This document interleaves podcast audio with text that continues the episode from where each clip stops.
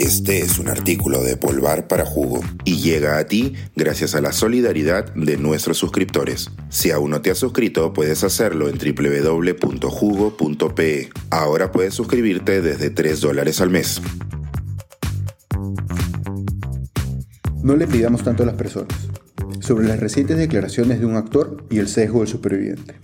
Hace un par de días, el actor y conductor de televisión Christopher Gianotti repitió en una entrevista esa idea tan popular, aunque a muchos no nos guste, de que el pobre es pobre porque quiere. Señaló que hay un falso discurso mediocre de que no tenemos las mismas oportunidades, cuando es uno quien se las debe generar.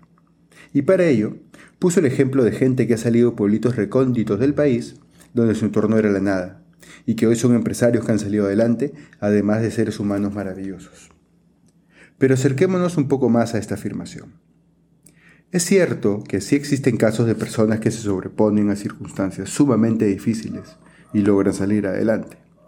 Sin embargo, la probabilidad es bastante mínima, tan baja que estos casos, por ser excepcionales, tienen un eco mediático que agiganta su verdadera magnitud. El actor no considerado, por ejemplo, aunque las redes no tardaron en recordárselo, los efectos perversos de la anemia infantil en el desarrollo cognitivo, lo que implica que los niños y niñas que la sufren tendrán sus capacidades disminuidas para toda la vida. Así como la anemia, existe un conjunto de circunstancias similares y no deseables que generan que las personas no tengan un buen punto de partida para desarrollarse y alcanzar su potencial, y que han sido ampliamente citadas en distintas investigaciones. Violencia en el hogar y entornos inseguros, infraestructura deficiente, falta de acceso a salud y educación de calidad entre otros. En países como el Perú, ser pobre, vivir en un entorno rural o en zonas periurbanas, ser mujer, ser afrodescendiente o indígena, o tener alguna condición de discapacidad, te pone a jugar un partido muy cuesta arriba. Esto se agrava cuando estos factores se combinan.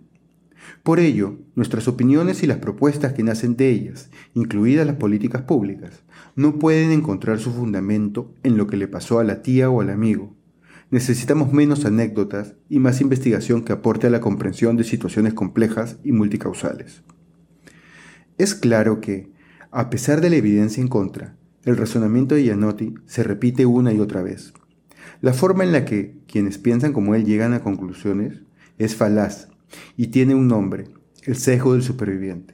Cuando sucumbimos ante este sesgo, lo que ocurre es que nos concentramos en los casos de éxito y no vemos a quienes no lo lograron es lo que pasa, por ejemplo, cuando una mujer exitosa dice que, como ella logró salir adelante, no existen barreras para las mujeres. Es lo que encontramos cuando nos, entusiasma el aislado caso de un emprendimiento exitoso y olvidamos cuántos han fracasado.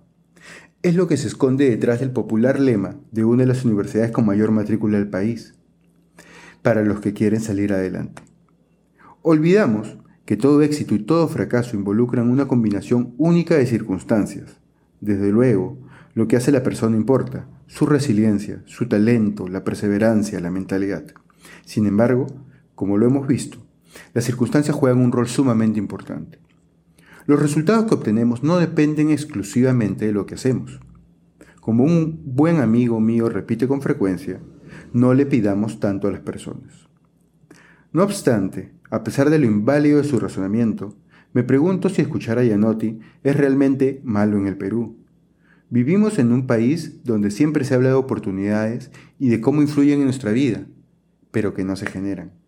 Donde se habla de salud y educación de calidad, pero estas no están al alcance de la mayoría y hay que pagar por ellas.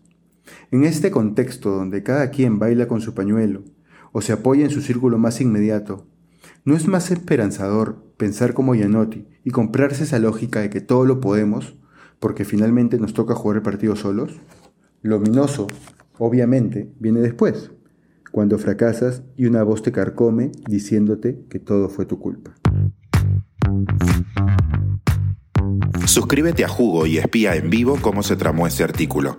Nuestros suscriptores pueden entrar por Zoom a nuestras nutritivas y divertidas reuniones editoriales. Suscríbete en www.jugo.pe.